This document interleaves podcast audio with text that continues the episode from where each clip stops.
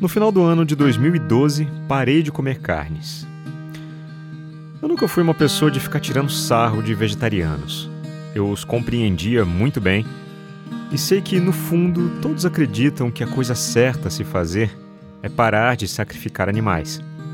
Se você tem filhos pequenos, perceberá que a ideia de matar um animal para uma criança é um tanto descabida. Os desenhos da TV e livros infantis são recheados de personagens simpáticos e heróis enérgicos na forma de porquinhos, pintinhos, vaquinhas e carneirinhos. A ideia de que aqueles animais são representações de seres que morrem violentamente todos os dias para nos alimentar passam longe pela cabeça de uma criança. E é assim que nós crescemos. Eu vou até mais longe. Moralmente falando, considero o veganismo o melhor sistema alimentar que o ser humano pode experimentar. Além de pouparmos vidas providas de emoções, causaríamos muito menos impacto ambiental. Sinceramente, acredito que este seja o futuro da humanidade. No entanto, depois de quase 10 anos de vegetarianismo, voltei a comer carnes. Depois de todo esse discurso introdutório, Talvez você esteja encontrando uma grave incoerência na minha maneira de pensar. Eu não te julgo, mas sei que talvez você possa me julgar, porque eu já fiz muito isso, muito mesmo. Já me senti inconformado pelas pessoas gostarem de cachorros, mas matarem porcos para comer, que são ainda mais inteligentes. Eu as julguei covardemente e ataquei sua incoerência de muitas maneiras. Já recusei trabalhos de locução para empresas que comercializavam carnes. Já despejei textos inflamados no Facebook, defendendo com unhas e dentes meu ponto de vista sobre o ato escabroso de comer carnes. Já fiquei incomodado por conhecer pessoas incríveis, mas que, abre aspas, infelizmente comem carnes, fecha aspas.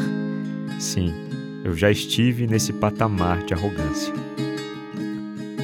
Hoje, depois de enfrentar problemas de saúde e após picos de estresse inimagináveis, especialmente no decorrer do ano de 2021, tive que dar um tempo com leite e derivados.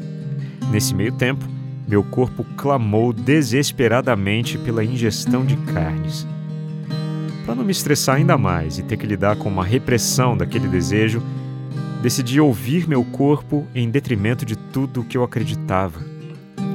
Por incrível que pareça, melhorei muito minha alimentação, passei a comer muito menos doces, glúten, melhorei meus horários de sono, minha prática de atividades físicas e as inflamações simplesmente desapareceram.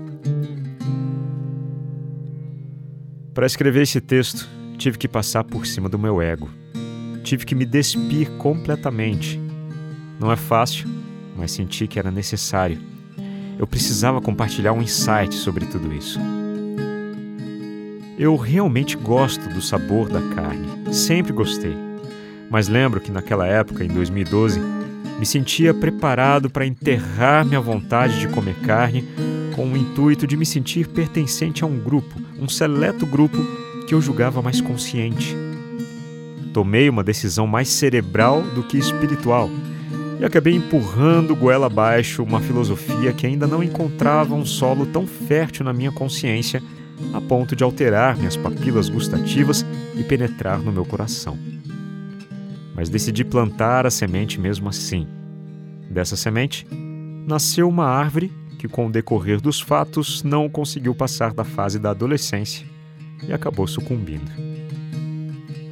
Agora, depois de quase 10 anos, percebi o quão violento fui comigo em nome de uma falsa elevação da consciência. Fui tão violento comigo que isso acabou causando uma reação de violência com os outros. Lei de ação e reação, né? É por isso que atualmente acredito que quando defendemos um sistema de pensamento ou crenças com ataques, não estamos causando um desbalanceamento desnecessário nos outros apenas, mas também em nós mesmos. Quem ataca tem medo. Qual era o meu medo? De não me sentir pertencente a um grupo mais evoluído de seres humanos. Eu amo os animais, mas neste momento sinto que devo acalentar minhas incoerências e processá-las da maneira correta, tentando nutrir-me de amor e não de medo. Ainda me falta amor e sobra medo. Meu trabalho daqui para frente será alimentar o amor com mais assertividade. Aliás, já reparou que todas as decisões que tomamos por medo são geralmente fadadas ao fracasso?